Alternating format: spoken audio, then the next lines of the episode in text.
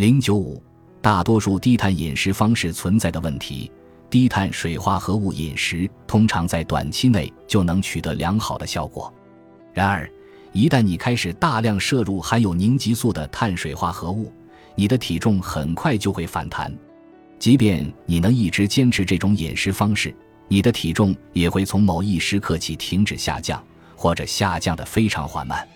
所有的低碳饮食实质上都是高蛋白饮食，因此会限制碳水化合物。谷物和豆类的摄入。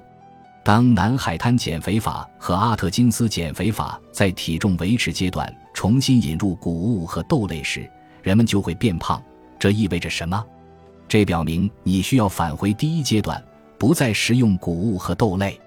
原始人饮食将高蛋白饮食推进了一步，但这种饮食方式的基本假设就是错误的。早期人类经常食用水牛和其他大型动物的肉。这是他们保持身体健康的关键，但早期人类不太可能经常猎捕到大型动物。相反，他们很可能主要以块茎、浆果、坚果和动物蛋白为生。你可能尝试过原始人饮食或其他低碳饮食，并取得了一定的效果。但无论你是体重下降了，还是健康状况好转了，都不是因为你限制了碳水化合物的摄入，或者摄入了大量蛋白质和脂肪。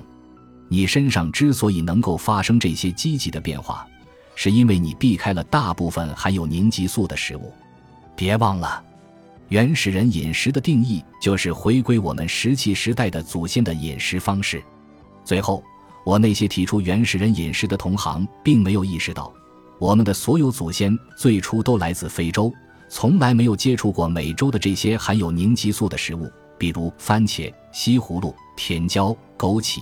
花生、腰果、葵花籽、奇亚籽或南瓜籽。本集播放完毕，感谢您的收听，喜欢请订阅加关注，主页有更多精彩内容。